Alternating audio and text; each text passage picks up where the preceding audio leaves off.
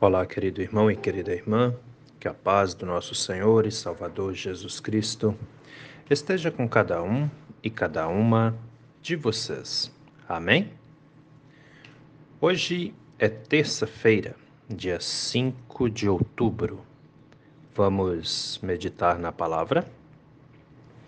As palavras das senhas diárias para hoje trazem do Antigo Testamento o livro do profeta Jeremias, capítulo 31, versículo 34, onde Deus diz assim, através do profeta Jeremias: Eu perdoarei os seus pecados e nunca mais lembrarei das suas maldades. E do Novo Testamento, as senhas diárias trazem para hoje Livro de Atos dos Apóstolos, capítulo 10, versículo 43, onde o, o autor do livro escreve assim: Todos os profetas falaram a respeito de Jesus, dizendo que os que creem nele recebem, por meio dele, o perdão dos pecados. Querido irmão e querida irmã que me ouve nesse dia, alguma vez na sua vida você já parou para pensar, já parou para refletir a respeito do pecado? Se uma pessoa chegasse para você e perguntasse para você assim: "E aí? Você é pecador? Você é pecadora? Qual seria a resposta que você daria para essa pergunta? Você é ou não é um pecador, uma pecadora? Na verdade, a resposta para essa pergunta é bem simples, né? Todos nós somos. Né? Não existe nenhum ser humano no mundo que não seja pecador. O único ser humano que, que caminhou aqui nesse mundo e não era pecador era o próprio Jesus Cristo. Nós não. Nós todos somos, sem exceção, né? É, às vezes você vê uma criança, essa criança é pecadora. Às vezes você vê um idoso, uma idosa, essa pessoa também é pecadora, né? Não, sem exceção, todos nós somos, né? E se todos nós somos pecadores e pecadoras, por que Deus nos perdoa? Você já parou para pensar nisso alguma vez? O que você tem, o que eu tenho, o que nós temos, que faz com que Deus nos perdoe dos nossos pecados. Já parou para pensar nisso? Qual seria a resposta para essa pergunta? Se alguém chegasse para você e te perguntasse: "Ô, oh, me diz uma coisa, por que Deus nos perdoa? O que nós temos que faz com que Ele nos perdoe. Porque se você parar para observar, tanto os irmãos luteranos ou os irmãos católicos que me ouvem, né? É, eu incentivo o meu rebanho sempre a fazer isso e creio que na Igreja Católica é a mesma coisa. É, nós somos é, orientados, incentivados a confessarmos os nossos pecados e a pedir perdão a Deus. Não é assim? Tanto é que Jesus também nos ensinou a pedir perdão àqueles, aquela a quem nós ofendemos e também a perdoar aqueles, aquelas que nos ofenderam. Ou seja, o perdão, ele está o tempo todo em nossa vida, ele está ligado a nós. Muito bem, porque somos pecadores, pedimos perdão, Deus nos perdoa, ou pecamos contra outras pessoas, né? Pedimos perdão, ou outras pessoas pecam contra nós, vêm e nos pedem perdão e nós temos que perdoar, né? Muito bem. Mas já parou para pensar no porquê Deus te perdoa? Porque nós sabemos também que ter o perdão de Deus é fundamental para termos a vida eterna, né? Perdão e vida eterna andam de mãos dadas. Mas por que Deus nos perdoa? Né? Olha lá, vamos para a Bíblia de novo. Jeremias capítulo 31, versículo 34. Deus diz: Eu perdoarei os seus pecados e nunca mais lembrarei das suas maldades. Pois é, que coisa interessante isso. Mas por quê? Né? E olha a palavra do Novo Testamento, Atos dos Apóstolos, capítulo 10, versículo 43. Todos os profetas falaram a respeito de Jesus, dizendo que os que creem nele recebem, por meio dele, o perdão dos pecados. Meu irmão, minha irmã que me ouve nesse dia, Deus nos perdoa.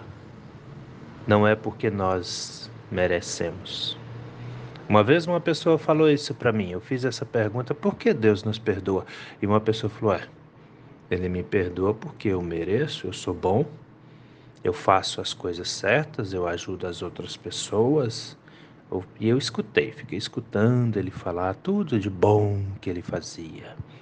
Ele falou: Eu trabalho para trazer comida para dentro de casa, eu, eu sou fiel à minha esposa. Ele foi falando, ele foi falando. Eu, ah, interessante. Ele, aí ele virou para mim e falou: É por isso, né, pastor, que Deus me perdoa? Falei: Não. Talvez muitos de vocês estejam pensando a mesma coisa. Ah, Deus me perdoa porque eu sou bom, porque eu faço isso, eu faço aquilo, porque eu sou honesto, porque eu trabalho direitinho. Queridos, vamos entender uma coisa, queridos e queridas.